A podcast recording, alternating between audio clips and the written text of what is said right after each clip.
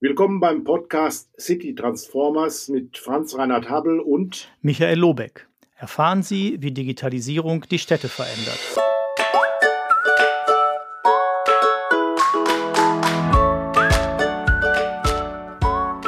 Ja, ich sage nach der Sommerpause wieder ein herzliches Willkommen an alle unsere Zuhörerinnen und Zuhörer zu einer weiteren Folge der Podcast-Serie City Transformer. Wir, das sind Michael Lobeck und Franz Reinhard Habel. Ja, wir haben heute auch einen Gast, das ist Viktoria Hasenkamp aus Münster. Dazu später mehr. Vorab unsere bekannte und berühmte Einstiegsfrage, lieber Michael, was gibt's Neues? Ja, drei Dinge habe ich. Äh, das eine ist, gerade wo wir sprechen, gibt es auch das Creative Bureaucracy Festival. Da musste ich mich ein bisschen loseisen aus dem aktuellen Programm. Äh, sehr spannend. Äh, ich fürchte, wenn unsere Hörerinnen und Hörer das hören, dann ist das schon vorbei. Ich weiß nicht, ob wir es ganz schnell online schalten können, aber äh, merken Sie sich einfach diesen Titel. Das ist immer wieder erfrischend. Auch im nächsten Jahr wird das so sein. Und dann habe ich eine Sache gefunden in der Süddeutschen Zeitung. Da muss ich einmal ganz kurz hier klicken.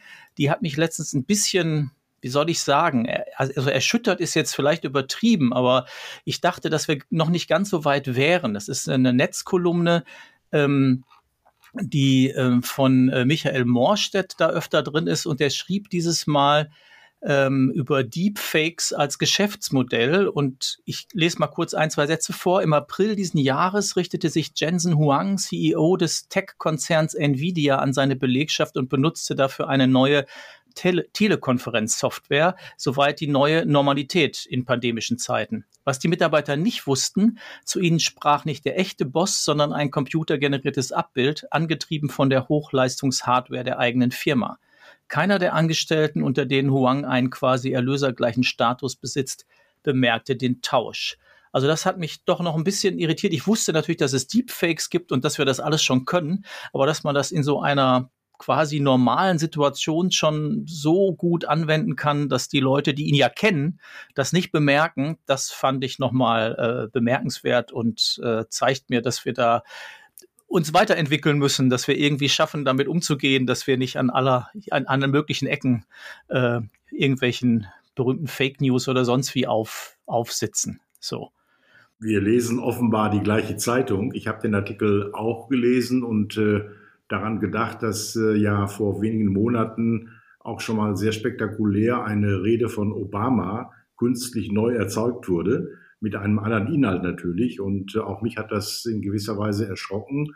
Man sieht, welche Manipulationsmöglichkeiten dort existieren, wie die Entwicklung weitergeht.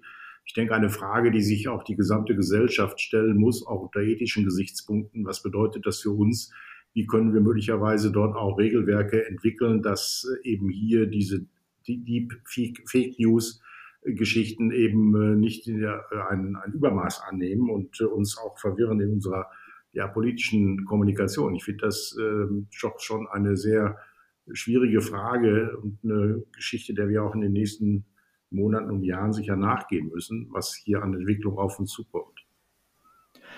Ja, nee, das finde ich auch. Und dann habe ich noch eine dritte Sache, die passt so halb dazu, aber ich finde eben, ne, der über die Überschrift wieder ein Artikel aus der Süddeutschen, wir schlittern in eine grundsätzliche Vertrauenskrise, ist die Überschrift. Äh, der Deutsche Beamtenbund hatte eine ähm, Umfrage gemacht, wie er das öfter macht zum Thema, wie sehr vertrauen Sie denn dem Staat und ähm, 40 Prozent der Bürgerinnen und Bürger äh, sind der Ansicht, der Staat sei mit seinen Aufgaben und Problemen überfordert. Äh, das war 2020 der Fall und jetzt sind es 51.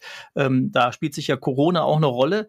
Aber ich finde, dass gerade dieses Thema Vertrauen, das hatten wir auch schon öfter äh, mal angesprochen, dass das einfach eine zentrale Frage ist, auch im Umgang eben von Bürgerinnen und Bürgern mit Politik und Verwaltung.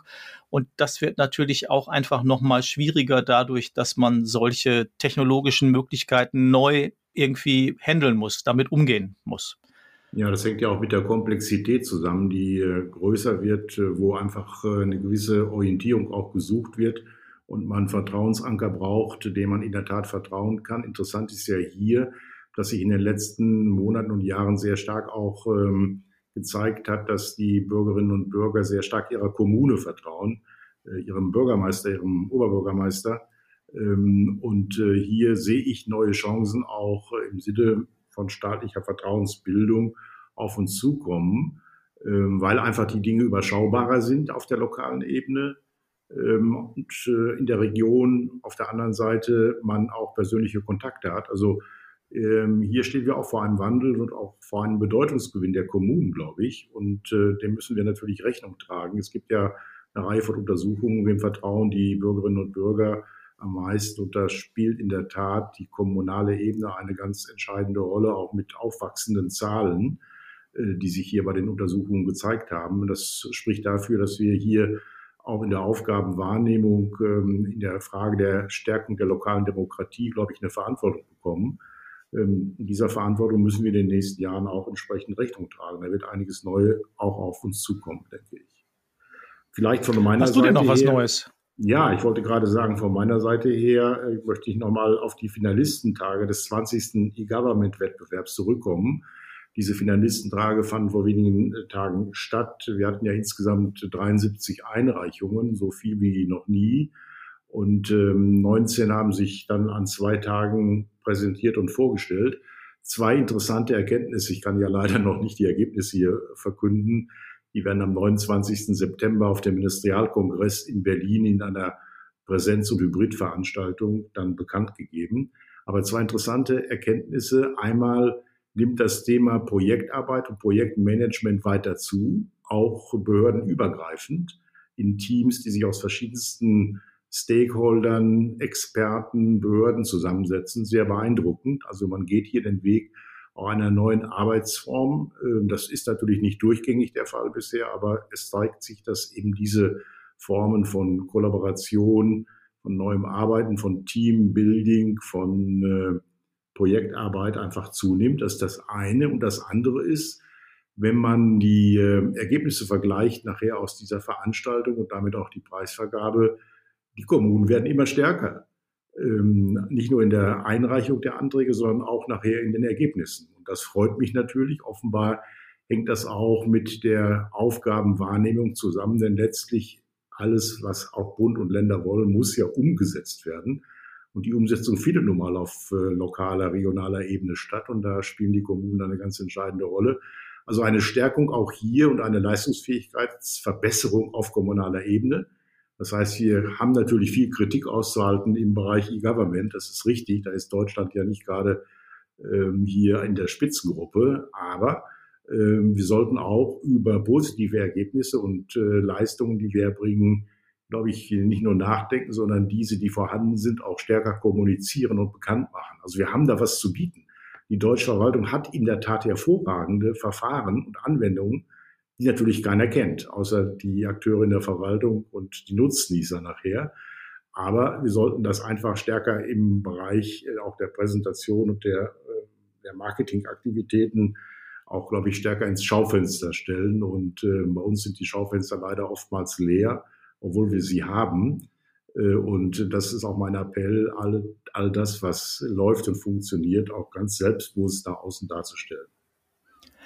Ja, das ist gut, dass du das sagst. Da muss ich am 29.09. Äh, da wohl mal zuhören, was es da für tolle äh, Dinge gibt, weil ich just am 30. die Freude habe, bei einer Veranstaltung ortenau-digital.org äh, einen Vortrag zu halten über digitale Verwaltung 2035. Und dann kann ich ja am 29. einfach hören, was ich am 30. dann erzähle. Und gerade dazu fällt mir auch noch ein, ich hatte gerade schon die Freude beim Creative Bureaucracy Festival einmal reinzuschauen und dann habe ich just eine, ein Gespräch äh, gesehen, unter anderem äh, mit Frau Suder vom Digitalrat. Und die sprach an, da kam ich jetzt, komme ich jetzt drauf, weil du das sagtest, in gemischten Teams ihre Initiative oder ihren Wunsch dieses Querwechsler, also einfach Leute von außen in die Verwaltung zu holen, Leute aus der Verwaltung auch mal woanders hinzuschicken, einfach um wechselseitig voneinander zu lernen und ein bisschen mehr äh, ja, Dynamik oder Neuigkeiten, Ideen einfach reinzubringen. Das hat mir nochmal sehr gefallen. Du hast ja jetzt zweimal das Festival angesprochen. Das will ich natürlich auch tun. Ich habe morgen zwei Veranstaltungen dazu. Einmal mit dem äh, äh, Bereich äh, CDOs, kommunaler zweiter CDO-Gipfel. Wir diskutieren äh, gut 50 Minuten mit äh, dem Bundes-CDO Dr. Richter. Einfach, was gibt's Neues in der Szene der, ähm, der äh, CDOs in Deutschland auf kommunaler Ebene, welche Verbindungen zum Bund sehen wir. Also auch eine spannende Debatte, wo ähm, sechs Teilnehmer eben äh, in der Diskussion sich mit Herrn Dr. Richter auch ähm, dann auseinandersetzen. Ich mache die Moderation. Interessant von den sechs Teilnehmern fünf Frauen. Also ich glaube, dass dieses Thema äh, auch äh, unter den Geschlechterrollen eine besondere Bedeutung bekommt und freue mich eben, dass viele CDOs weiblich sind und sich hier entsprechend auch engagieren. Das ist ein gutes Zeichen, denke ich. Wir werden das morgen vielleicht noch näher diskutieren. Und die zweite Runde ist äh, dem Thema Mutation in der Verwaltung gewidmet.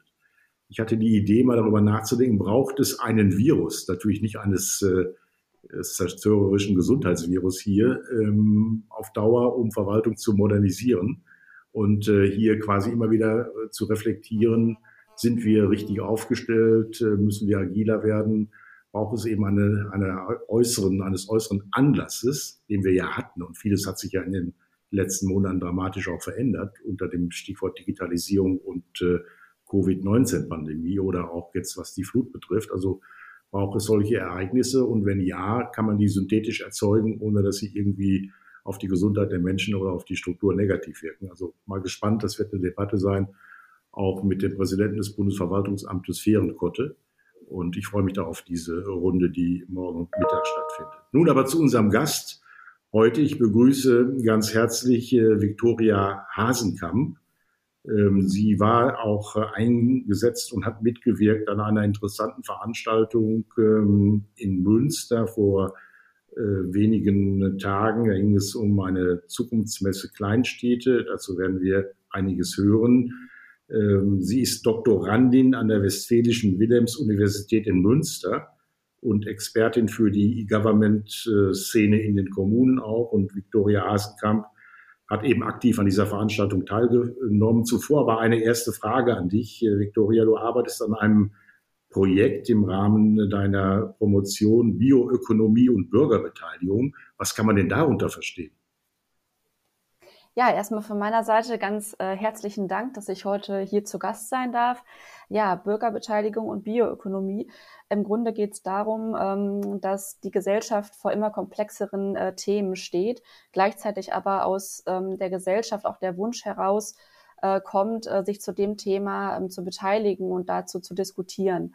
Und im Rahmen dieses Projekts ähm, führen wir in einer Art Reallabor ähm, Partizipationsformate ähm, durch, um eben rauszufinden, wie man solche Diskussionsrunden am besten gestalten kann, damit für ähm, alle Beteiligten, sprich einmal die Bürgerinnen und Bürger selbst, aber auch verschiedene ähm, weitere Akteure, größtmöglicher Mehrwert entsteht. Ähm, damit wollen wir ähm, im Endeffekt dann auch ähm, an die Politik herantreten und dann im Ergebnis des Projekts Handlungsempfehlungen erarbeiten, wie eben solche Formate durch, idealerweise durchgeführt werden können ähm, um eben die ganze Bandbreite ähm, an Meinungsbildung einzufangen. Das heißt, Sie machen dann tatsächlich so verschiedene Settings, probieren Sie aus und gucken nachher, was am besten funktioniert hat?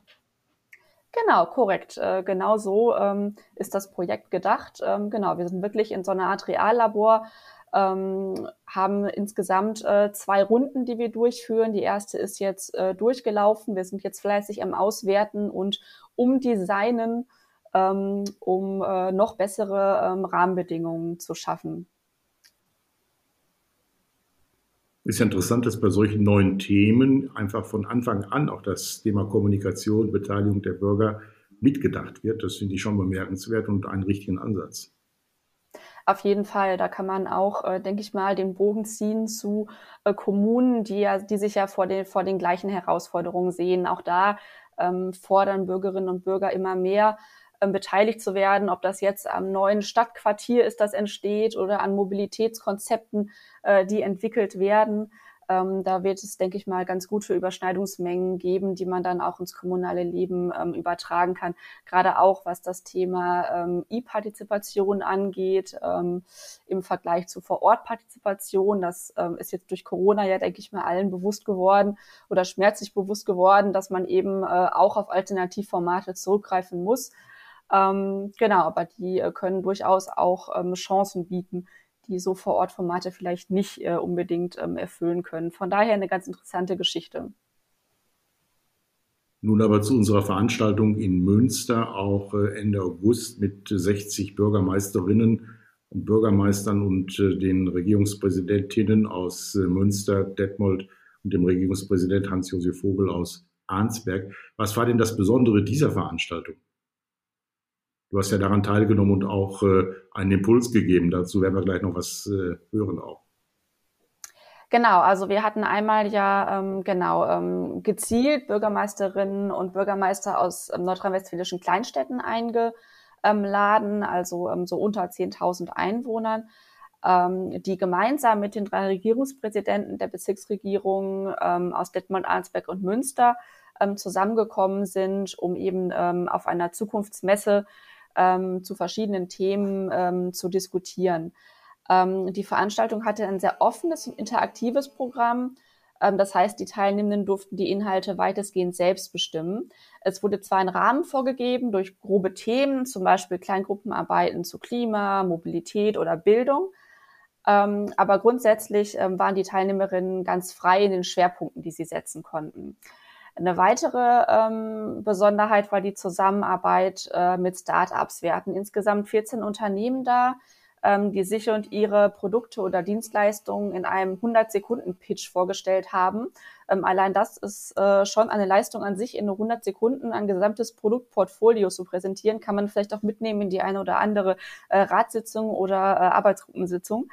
Ähm, und die waren dann den ganzen Tag an ihren Messeständen für die Bürgermeisterinnen ansprechbar ähm, und haben auch teilweise selber an den Kleingruppenarbeiten aktiv mitgewirkt und haben dadurch nochmal einen ganz anderen Drive und eine ganz andere ähm, Ansicht in die, in die ähm, Themengruppen mit reingebracht. Aber das ist ja fast schon sowas, äh, wie, äh, nicht ganz, aber wie das Querwechseln, was ich angesprochen habe, jetzt zwar nur punktuell, aber immerhin sozusagen, dass sich diese Ebenen mal wechselseitig anregen und äh, gucken, was man miteinander anfangen kann. Das finde ich sehr, eine sehr schöne Idee.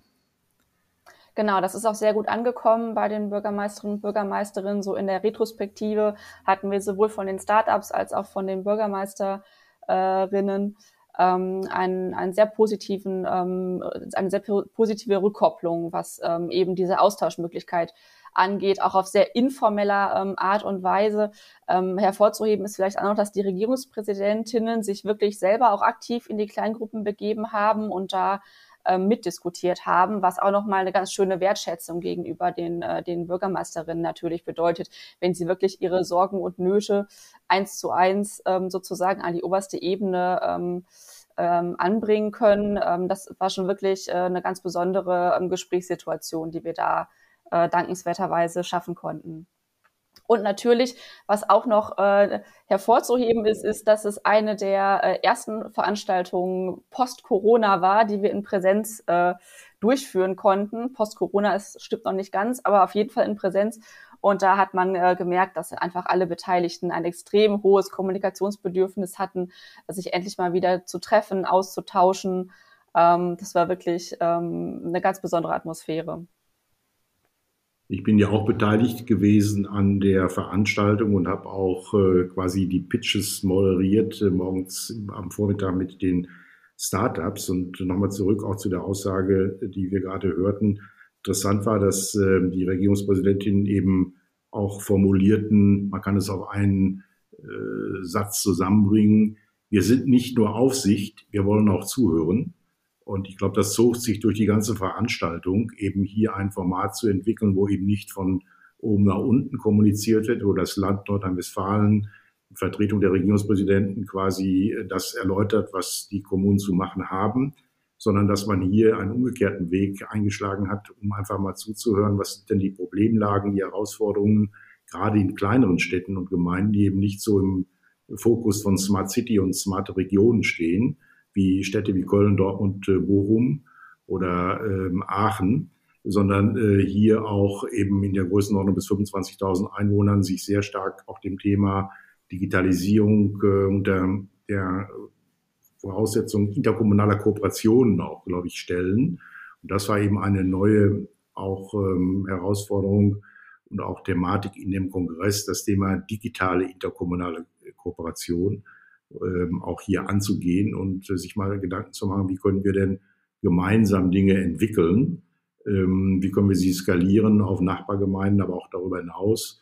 Und äh, es zeigt sich eben auch hier die Notwendigkeit einer stärkeren Zusammenarbeit, äh, eben aus den Silos rauszukommen und gemeinsam in Projektteams, behördenübergreifend, eben die ein oder andere Geschichte im Bereich Mobilität, Bildung oder auch der allgemeinen Verwaltung, glaube ich, anzugehen und eben auch diese erfrischenden Statements, äh, alle haben diese 100 Sekunden eingehalten, das hat alle schon sehr beeindruckt und führte dann so zu Äußerungen von Bürgermeistern ähm, am Rande der Veranstaltung, ja, es wäre ja gut, wenn wir auch mal die 100 Sekunden nutzen könnten, in einer Ratssitzung mal eine bestimmte Idee zu propagieren und nach vorne zu bringen.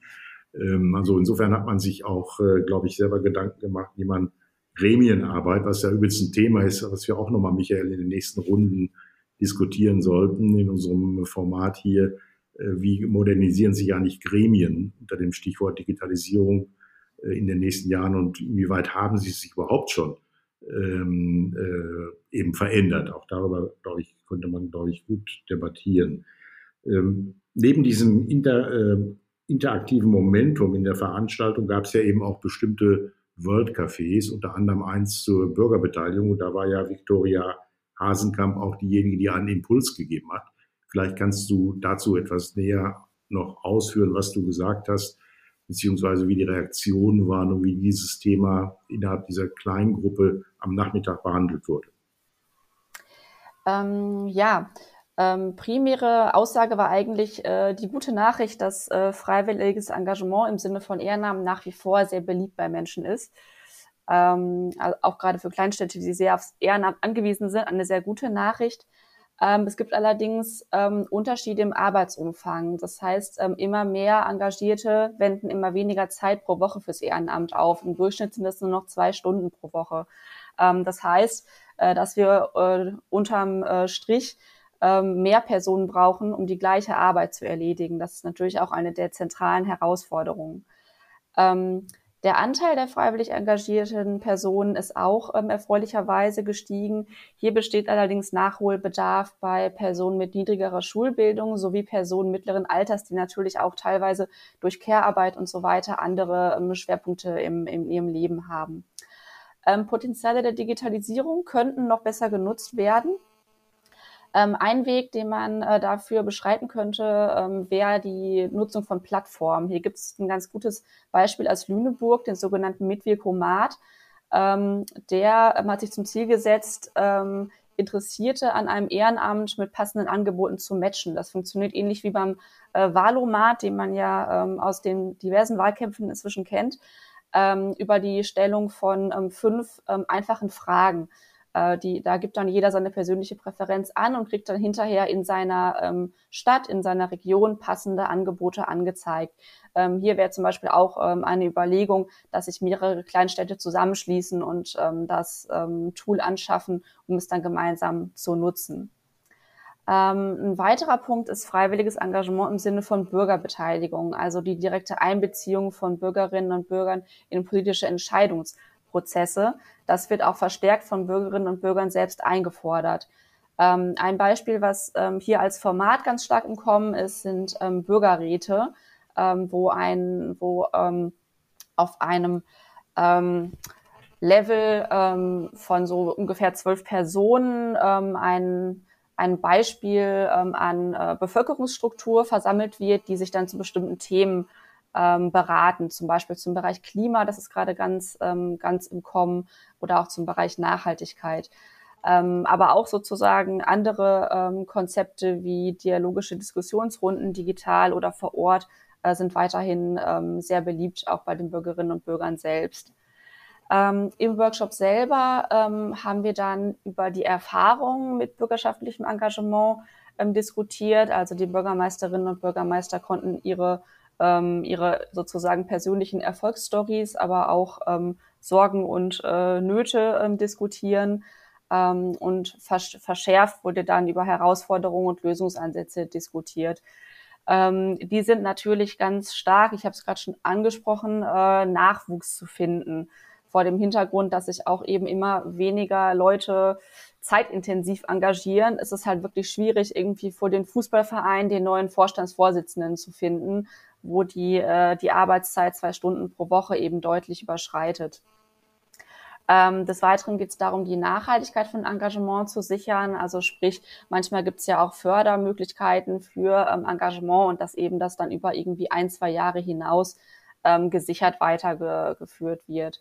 Ein weiterer Punkt war eine Überlastung des Ehrenamts gegenüber der Verwaltung zu verhindern, weil gerade in kleinen ähm, Städten nehmen ehrenamtliche ähm, Personen tatsächlich auch oft fast schon hauptamtliche Aufgaben wahr. Wir hatten in einem Praxisbeispiel, was ein Bürgermeister vorgestellt hat, ähm, das war eine, ein, Mobilitäts, ähm, ein Mobilitätsbeispiel. Das wurde sozusagen single-handedly von einem Ehrenamtler in seiner Freizeit ähm, durchgeführt.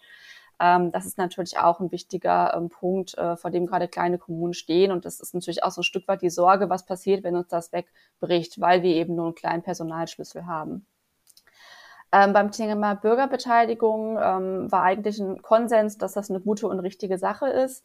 Ähm, da war allerdings ähm, der Wunsch da, einen Überblick zu finden, weil es auch schon so ein bisschen ähm, eine Überfrachtung gibt an geeigneten Formaten, die genutzt werden können und dass da einfach äh, eine, ein Überblick an so ähm, ganz kurzen, knackigen Informationen ähm, gegeben wird. Ähm, was können wir überhaupt machen? Was ist für welche Situation gut geeignet? Deckt äh, sich das mit deinen Erfahrungen, Michael, was du gerade gehört hast? Ja, ich, erst erstmal auf jeden Fall. Also ich finde, was ich jetzt noch mal interessant fand, was ich gar nicht so sehr auf dem Schirm hatte, ähm, ist ähm, das, was Sie sagten, dass eben auch quasi öffentliche Aufgaben ja schon vom Ehrenamt äh, übernommen werden. Also ich habe das so am, am, am Rande quasi, ähm, gibt es die Diskussion ja schon lange, ähm, also ob man äh, also wie dieses Verhältnis ist zwischen Ehrenamt, Verwaltung und, und vielleicht auch noch Wirtschaft oder Wissenschaft. Ähm, vielleicht muss man da auch nochmal drüber nachdenken, ob man da, äh, also die eine Schlussfolgerung fände ich, wäre, man kann drüber nachdenken, muss man neue Zuständigkeiten oder ein neues Miteinander irgendwie hinbekommen. Und die zweite Sch Schlussfolgerung wäre so ein bisschen aufsattelnd auf das, was du vorhin sagtest, Franz Reinhardt, dass ja die Kommunen auch eigentlich immer wichtiger werden, ob die schlicht und einfach mehr Ressourcen brauchen in dem Verteilungsspiel, um dann doch ihre öffentlichen Aufgaben erstmal selber wahrnehmen zu können und äh, die Ehrenamtler dann auch das machen zu lassen, was die gerne machen und nicht, dass die dann quasi immer als Notnagel äh, auch noch äh, öffentliche Aufgaben übernehmen müssen. So. Das fände ich irgendwie so zwei spontane Assoziationen dazu. Aber hatten Sie denn den Eindruck, Frau Hausenkamp, dass die, ähm, also Sie sagten ja schon, die, die ähm, Bürgermeisterinnen und Bürgermeister hätten gern so ein bisschen Unterstützung in Richtung Formate, ähm, zum Beispiel bei Bürgerbeteiligung ähm, es ist dann schon eher so, denke ich, gerade weil es auch ressourcenknapp ist, die würden das dann auch gerne möglichst selber machen. Ne? Die wollen dann nicht so Leute wie mich engagieren, um das zu tun, weil dann auch dafür die Ressourcen knapp sind, oder? Korrekt, korrekt. Also ich denke mal, wenn Sie äh, sich was wünschen würden, dann äh, würden Sie das sicherlich äh, gerne outsourcen, um Ihrem knappen Zeitplan ein bisschen äh, gerechter werden zu können. Aber es ist halt einfach finanziell nicht drin, dass für jede ähm, Beteiligung sozusagen ähm, da jemand engagiert wird. Und ich glaube, da war einfach so die, der Wunsch, einfach so eine Art, ähm, ja, so, so, eine, so einen Handzettel an die Hand zu kriegen, wenn man das schon selber machen muss, dass man dann wenigstens in der Planung ähm, nicht erst noch aufwendig recherchieren muss, was mache ich jetzt überhaupt, was ist überhaupt sinnvoll, sondern dass man da dann wenigstens ähm, ressourcensparend arbeiten kann. Ähm, und da dann sozusagen ähm, eben das zwar selbst organisiert, aber mit möglichst wenig Aufwand, beziehungsweise eben möglichst wenig Einsatz von den knappen Ressourcen, die halt eben da sind. Also das muss man sich halt auch mal überlegen. Ähm, Kleinstädte haben eben nicht, wie das Groß- oder Mittelstädte haben, extra einen Beauftragten für Bürgerbeteiligung. Das macht dann halt irgendjemand anders ähm, ebenso noch äh, zusätzlich zu seinen anderen Aufgaben mit. Und das ist natürlich schon ein himmelweiter Unterschied, äh, der dann zum Beispiel zwischen Groß- und Mittelstädten besteht. Vielleicht müsste man da auch noch mal so ein bisschen gucken, dass man die dann einfach auch mit einem besonderen Programm noch mal qualifiziert, ne? Also weil das ist ja auch eine wäre ja eine Vorstellung, dass man sagt, keine Ahnung, ne, bei die politischen Stiftungen oder sowas, die machen das ja sicher schon, aber dass man da noch mal einen konkreten Blick hat auf Kleinstädte und sagt, wir machen jetzt mal eine Qualifizierungsoffensive Richtung Bürgerbeteiligung.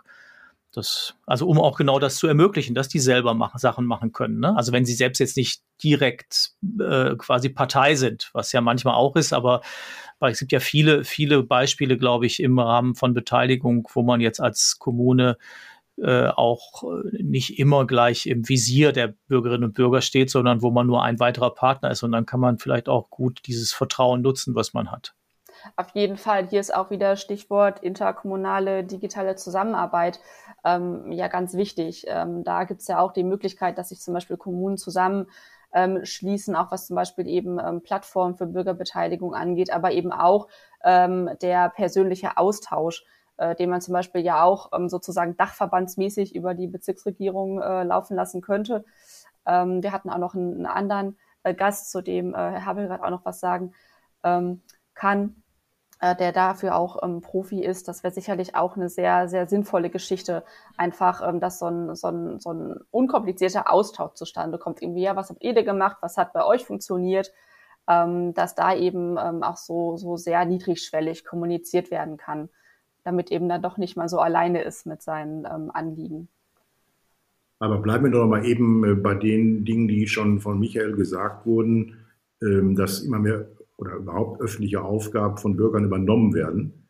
Äh, da gibt es ja den Begriff ähm, des Co-Creation, wo eben äh, bestimmte Aufgaben für eine Zeit auch vertraglicherseits in Contracting ansetzen. Hat es ja auch schon gegeben mit Bürgern, ähm, die Dinge geteilt werden, dass gemeinsam beispielsweise Eltern einen Kindergarten ähm, organisieren und führen, auch mit entsprechenden Vereinbarungen. Auch die Zeitachsen sind dort genau definiert.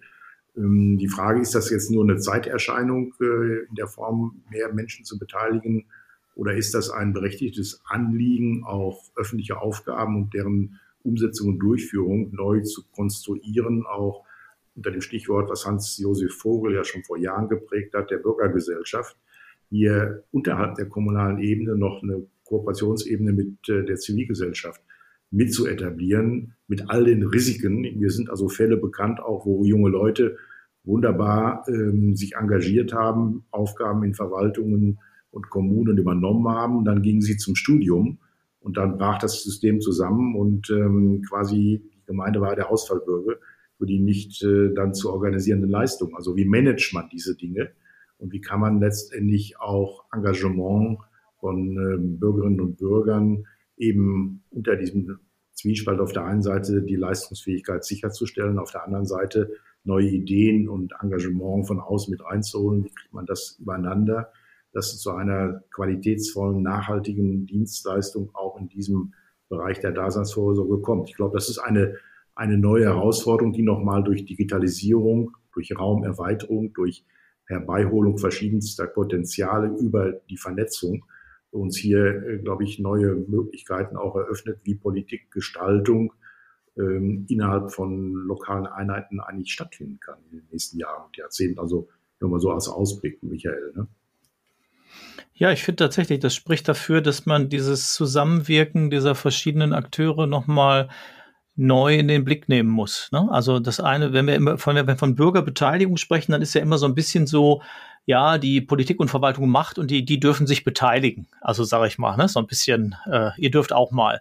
Ähm, und das verschiebt sich ja halt einfach. Ne? Es gibt viel, also ich sehe das halt an verschiedenen Stellen, dass es einfach auch Aktivitäten von Bürgerinnen und Bürgern in der Stadtentwicklung gibt, die warten nicht drauf, dass Verwaltung was macht, so, sondern die machen einfach. Die sind eigener Akteur und äh, treiben was voran oder auch Unternehmen oder andere Organisationen ähm, treiben sozusagen was voran und dann muss man in diesem Spiel sozusagen nochmal neu gucken, wie die Governance sich da organisiert und wer welche welche Rolle hat und eben auch, wer welche Aufgaben übernimmt. Und manchmal ist vielleicht dann ja Bürgerschaft äh, auch näher dran und kann eher sagen, wir machen das so. Ne? Wir haben ja auch diese Beispiele, keine Ahnung, wo die Kommune sagt, ich kann das Schwimmbad nicht mehr betreiben und dann findet sich ein Verein, der das macht. Das ist ja dann manchmal auch ein bisschen, hat das auch damit zu tun, dass dann der Tarif nicht mehr gilt oder wie auch immer, ja. Das sieht man, kann man sich ja auch kritisch sehen. Ähm, aber manchmal ist es eben auch einfach so, dass da ähm, ja Ressourcen genutzt werden und auch Know-how genutzt werden kann und manchmal auch dann Lösungen leichter sind, weil man sich auch nicht, das ist ja bei Verwaltung das Positive und Negative, dass sich die Verwaltung halt an immer an jedes Recht und Gesetz auch proaktiv halten muss. Das heißt, die brauchen eigentlich immer eine Rechtsgrundlage, um zu agieren. Als Verein muss ich mich auch an Gesetze halten, aber ich brauche keine Rechtsgrundlage, um zu agieren. Wenn ich was tun möchte, dann tue ich das. Da brauche ich kein Gesetz für. So, und das ist schon, gibt natürlich ein bisschen mehr Spielraum, glaube ich auch. Weil wir gerade hier über Rahmenbedingungen sprechen, Victoria, du hast ja eben erwähnt, äh, das Stichwort Bürgerräte. Vielleicht kannst du noch mal kurz erläutern, was das ist und B, äh, wie war der Eindruck äh, bei den Bürgermeisterinnen und Bürgermeistern? Oh Gott, oh Gott, neben dem Rat gibt es noch einen Rat der Bürger. Ist das nicht ein bisschen zu viel? Oder wie war da der Eindruck jetzt in deiner Diskussionsrunde? Also ähm, Bürgerräte, ähm, die gibt es schon ähm, relativ lange, zum Beispiel in Irland. Das sind ähm, ja, das sind sozusagen Beratungsgremien, die auch äh, Entscheidungsbefugnisse haben. Ähm, die werden so zusammengesetzt. Ich hatte es gerade schon gesagt, das sind so ja 10 bis 15 Personen, ähm, die so zusammengesetzt werden, ähm, dass sozusagen ein Abbild der Bevölkerungsstruktur in einer Kommune entsteht. Also sozusagen so eine kleine Mini-Gesellschaft, ähm, die dann äh, zu bestimmten Themen diskutiert und auch ein Stück weit ähm, Entscheidungsbefugnisse hat. Ähm, diese Bürgerräte werden beratend eingesetzt. Ich hatte gerade schon gesagt, im Moment ist es relativ in, das zum Thema Klima, Klimaschutz, Klimawandel ähm, einzuberufen. Da gibt es ähm, gerade auch schon in Deutschland Ansätze ähm, und vor allen Dingen auch ähm, Forderungen von Seiten der Bürgerschaft, sowas einzusetzen. Ist das ein ähm, Zufallsverfahren oder wie werden die ausgewählt, wenn ich mal dazwischen äh, greife gerade? Genau, also die werden sozusagen äh, übers, übers Melderegister dann ähm, genau angeschrieben. Ähm, genau, dann wird aber halt hinterher in der Zusammensetzung geguckt, dass eben ähm, dann auch wirklich sozusagen, dass die Bevölkerungsstruktur abgebildet wird. Also wenn dann irgendwie jemand abspringt, äh, dann wird halt jemand Ähnliches sozusagen äh, dazu rekrutiert, damit man dann halt eben nicht das Problem hat, dass man irgendwie nur junge Menschen drin hat oder nur alte Menschen drin hat oder nur oder nur Familien drin hat oder Menschen mit Familien drin hat. Ähm, genau. In der, ähm, in der Diskussionsrunde jetzt selber wurden diese Bürgerräte eigentlich eher so als Beispiel aufgenommen, ähm, waren aber nicht wirklich Diskussionsthema und da wurde, da wurde sich auch nicht kritisch geäußert. Da waren auch keine Ängste irgendwie. Wir haben einen Bürgerrat, der ähm, ersetzt jetzt den richtigen Rat. Ähm, was schon eher Thema war, war, dass ähm, im Rahmen von Ehrenamt oder Vereinen ähm, sich ähm, Bürgerinnen und Bürger sozusagen als Sachverständige ähm, in den Rat oder in Arbeitsgruppen einbringen. das war schon eher ein Thema und das wurde auch äh, gr grundsätzlich erstmal positiv gesehen, äh, solange es nicht überhand nimmt sozusagen. Ähm, aber so dass das Thema Bürgerrat an sich ähm, wurde tatsächlich nicht aufgenommen, aber durchaus eben die Einbeziehung von Bürgerinnen und Bürgern auch in Ratsdiskussionen. Da wurde tatsächlich so ein bisschen auch strukturell moniert, dass das ja ähm, offiziell in Ratssitzungen nicht möglich ist, ähm, da ähm, Bürger zu einzuladen und dass da dann eben Umwege gegangen werden müssen über eben Gremiensitzungen oder Arbeitsgruppen, um da auch ähm, äh, Michael, Sie haben es gerade angesprochen, das Know-how abzuholen, was eben auch durchaus in der Bürgerinnenschaft ähm, vorhanden ist und was man auch nicht unterschätzen sollte. Gerade für kleine ähm, Städte und äh, Gemeinden kann das auch ein ganz guter, ähm, ganz guter äh, Neben, ähm, Nebenerwerb sozusagen sein, da eben äh, das Know-how sich abzuholen, was vielleicht äh, in der eigenen äh, Verwaltung nicht ganz vorhanden ist und da so eben sich die Hand zu reichen und zusammenzuarbeiten im Sinne von einem Co-Creation-Ansatz.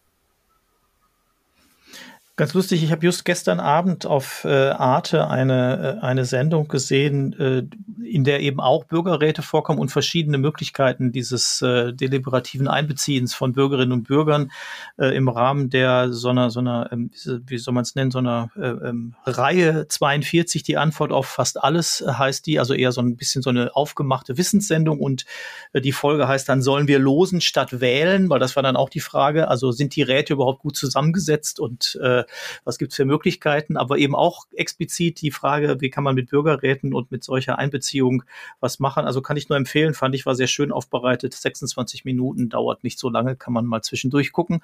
Ähm, und ähm, Ja, ich finde erstmal positiv, dass die, die Bürgermeister nicht, nicht direkt zurückzucken, sozusagen unter dem Motto. Aber ich denke, sorry, ich denke, die meisten äh, Bürgerräte, so wie ich sie kennengelernt habe, haben ja auch einen ausdrücklich konsultativen Charakter. Also da greift ja niemand nach der Macht sozusagen, sondern es geht darum, tatsächlich äh, Wissen zu mobilisieren, Innovation, Ideen zu ermöglichen, dadurch, dass man miteinander ins Gespräch kommt. Und das passt dann ja wieder schön auch zu der äh, Idee, die wir am Anfang schon hatten, zu sagen, einfach mehr Leute zusammenzubringen und ins Gespräch zu bringen. So. Du äh, hast ja auch Erfahrung ähm, in Sachen Bürgerbeteiligung ähm, aus größeren Städten. Nun hatten wir hier die Kleinstädte bis äh, 25.000 äh, Einwohner ja versammelt. Siehst du da Unterschiede in der Intensität des Engagements, in der Themenvielfalt möglicherweise? Oder ist das sowohl bei den Großstädten als auch im ländlichen Raum komplett identisch? Äh, was dieses Thema bürgerschaftliches Engagement, Beteiligung von Bürgern, Ehrenamt und so weiter betrifft. In meiner Wahrnehmung ist es eher so ein bisschen unterschiedlich. Also wenn man ja, natürlich sind die vorausschickend, alle sind dann immer anders, das ist geschenkt, ja. Es gibt nicht die Kleinstadt und nicht die Großstadt und so weiter, aber ähm, ich würde sagen, in den Großstädten gibt es so ein bisschen mehr ähm, ich sag mal so abstrakte Bürgerbeteiligung würde ich die ein bisschen nennen. Also es gibt Leute, die mischen sich immer überall ein. Ja, jetzt gar nicht, meine ich gar nicht negativ, sondern die sind engagiert, äh, aber die ähm, haben sozusagen schon, die sind schon, ich, ich bin hier der Be Bürgerbeteiliger, also ich beteilige mich immer. Und ich habe das Gefühl, in den kleineren Städten gibt's mehr äh, tatsächlich, also mehr gibt's in den Großstädten auch, die sich sachbezogen beteiligen an dem spezifischen Fall. Aber ich habe das Gefühl, man kennt sich einfach besser und man hat eh mehr Drähte. Also das heißt, ich, ne, wenn ich in der 10.000 Einwohnergemeinde äh, lebe, dann habe ich über spätestens drei Ecken, kenne ich den Bürgermeister. Die Frage Oder die Bürgermeisterin. Auch, die Frage äh, geht auch an Viktoria. Also Großstadt äh, versus ländlicher Raum, Bürgerbeteiligung Intensität? Ähm, ja, also tatsächlich ist es ähm, so, dass ähm, im, im, ländlichen Raum die, die Bürgerbeteiligung, ähm, ja, da, das war auch der Konsens der Bürgermeisterin, äh, noch sehr gut funktioniert. Also da war es auch noch nicht so, ähm, dass eben dieser, diese, diese wenige Intensität im Engagement sichtbar wurde, sondern da war es wirklich so, wie man es klassischerweise noch kennt, auf dem Land ist die Welt noch in Ordnung sozusagen. Da waren halt tatsächlich eher diese Nachwuchssorgen, ähm, die dann äh, aufkamen, äh, was passiert, wenn uns äh, das wegbricht. Ähm, grundsätzlich ähm, würde ich Michael aber ähm, zustimmen. Also in Großstädten gibt es sicherlich ähm, auch so, so Pools an Leuten, die sich tatsächlich überall engagieren, die, die in Anführungszeichen sowieso schon da sind. Und da ist tatsächlich dann die Herausforderung, dass auch Personen mitsprechen, die das klassischerweise vielleicht nicht so tun. Also ähm, ich sage jetzt mal, oft sind es halt gerade Akademiker, ähm, die sich äh, engagieren, die auch ein gewisses Know-how, ein gewisses Vorwissen haben, aber die sind ja nicht repräsentativ für eine gesamte Bürgerschaft. Und da ist tatsächlich die Herausforderung, dass man da auch äh, niedrigere Bildungsschichten mit einbezieht, ich sage jetzt mal ganz plakativ, ähm, auch Alleinerziehende mit einbezieht, auch arbeitslose Personen mit einbezieht. Und da ist natürlich die Diversität in Großstädten ein bisschen größer und auch das Potenzial ein bisschen größer.